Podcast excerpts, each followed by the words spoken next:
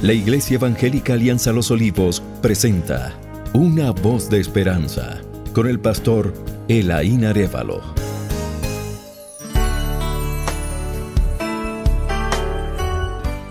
Bienvenidos mis queridos hermanos y amigos. Siguiendo con el libro de Efesios, en el estudio pasado hablé de las bendiciones espirituales y miramos su descripción en los versos 13 a 14 del capítulo 1 Hoy hablaremos de la comprensión de las bendiciones espirituales en los versos siguientes, 15 al 23 del capítulo 1 de Efesios. Y notarás conmigo que el apóstol Pablo habla de aquellas áreas que tienen que ver con nuestra salvación en Cristo. Y lo primero que él hace es resaltar aquellas áreas salvíficas que son notorias o evidentes en la vida de los hermanos, como lo son la fe en el Señor Jesús, la cual era una fe cristocéntrica. Yo, habiendo oído de vuestra fe en el Señor Jesús. Esto nos habla de su convicción, certeza y persuasión en la persona de Cristo, pues dice Erwin Lutzer en su libro Doctrinas que dividen, la cantidad de fe no es tan importante como el objeto de la fe. El hecho no es cuánta fe tienes, sino dónde está puesta tu fe. En Hebreos 12, 2 dice, puesto los ojos en Jesús, el autor y consumador de la fe. Si tu fe no está puesta en la persona de Jesucristo, no importa cuán grande sea, no te sirve de nada.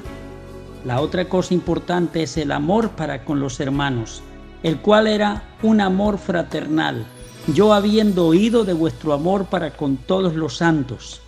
El amor a los demás creyentes es la respuesta natural de ser un hijo de Dios, porque Dios es amor y la Biblia dice, amados, amémonos unos a otros porque el amor es de Dios. Todo aquel que ama es nacido de Dios y conoce a Dios. El que no ama no ha conocido a Dios porque Dios es amor. Lo segundo que el apóstol hace es fortalecer aquellas áreas salvíficas que requieren tratamiento o desarrollo en la vida de los hermanos, en los versos 16 a 23.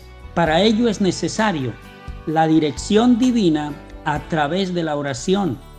Pablo ora por sabiduría y revelación en los versos 16 y 17.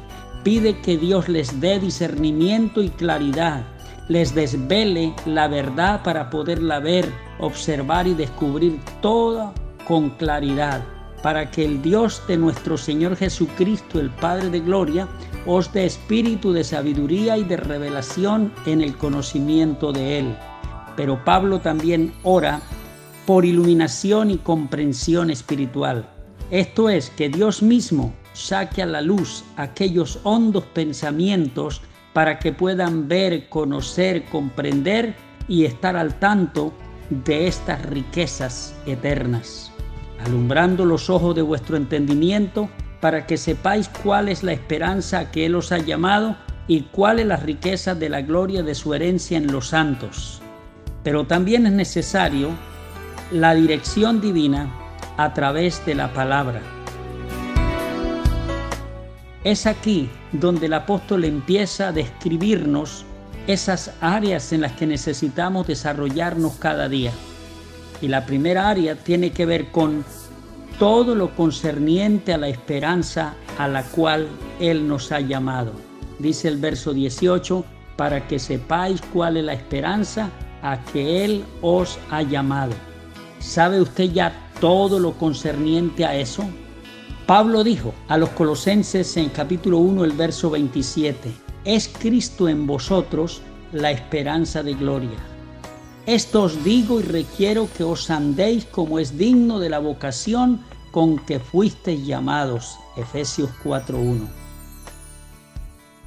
La segunda área tiene que ver con todo lo concerniente a las riquezas de la gloria de su herencia. ¿Y cuáles las riquezas de la gloria de su herencia en los santos. ¿Sabe usted ya el monto de su patrimonio celestial? Lo que le corresponde a usted, lo que Dios tiene reservado allá en su herencia eterna para usted? ¿Cuál es su parte? Tercera área tiene que ver con todo lo concerniente a la supereminente grandeza de su poder. El verso 19 dice, ¿y cuál? La supereminente grandeza de su poder. Aquí se habla del dinamis, de la energía, del crátor, del vigor y fuerza divinas concentradas en Dios a favor del creyente. Aquella capacidad de la deidad de sostener la vida, las promesas, el patrimonio y más a favor de cada creyente. Y se nos dice de ese poder que es un poder usado en pro de los que creemos en Él, para con nosotros los que creemos, dice el verso 19. Por algo Pablo dijo, si Dios es con nosotros, ¿quién contra nosotros? Y todo lo puedo en Cristo que me fortalece o me llena de poder. Ese poder también es según la operación de su fuerza. Dice el verso 19, la parte B, según la operación del poder de su fuerza. Es decir, es según la energía del vigor o potencia de su capacidad divina de sostener, el cual actuó en el levantamiento de Cristo de los muertos y el mismo que operará en la transformación de los creyentes en su venida el cual transformará el cuerpo de la humillación nuestra para que sea semejante al cuerpo de la gloria suya, por el poder con el cual puede también sujetar a sí mismo todas las cosas. Ese poder o fuerza es el que se manifestó en la resurrección de Cristo según el verso 20, para levantarlo y para sentarlo en lugares celestiales. Fuerza la cual operó en Cristo resucitándole de los muertos y sentándole a la diestra de los lugares celestiales. Este poder es el que está sobre todo, sobre todo principado y autoridad y poder y señorío y sobre todo nombre que se nombra no solo en este siglo, sino también en el venidero. Aquí alude a toda fuerza o poder subversivo contra la deidad, ya sea satánico o demoníaco, ya sea humano o espiritual, ya sea presente o futuro, ya sea principado autoridad, ya sea poder o dominio, ya sea todo nombre que se nombre, o ya sea en este siglo o en el venidero. Y ese poder es el que sometió todas las cosas bajo sus pies, el verso 22, y sometió todas las cosas bajo sus pies para que en el nombre del Señor se doble toda rodilla y toda boca confiese que Jesucristo es el Señor para gloria de Dios Padre. Y termina diciendo los versos 22 a 23 que ese poder fue el que estableció a Cristo como cabeza de la iglesia.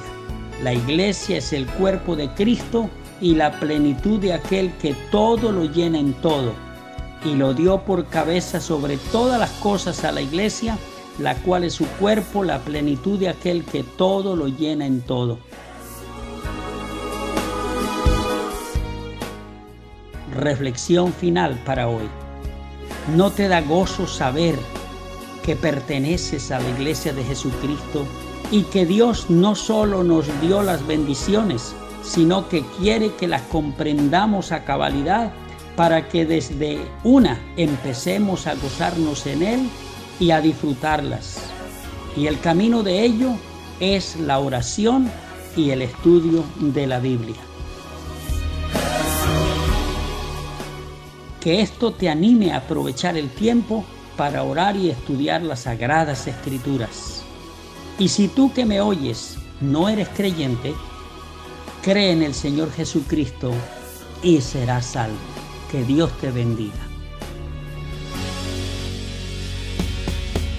Gracias por escuchar una voz de esperanza.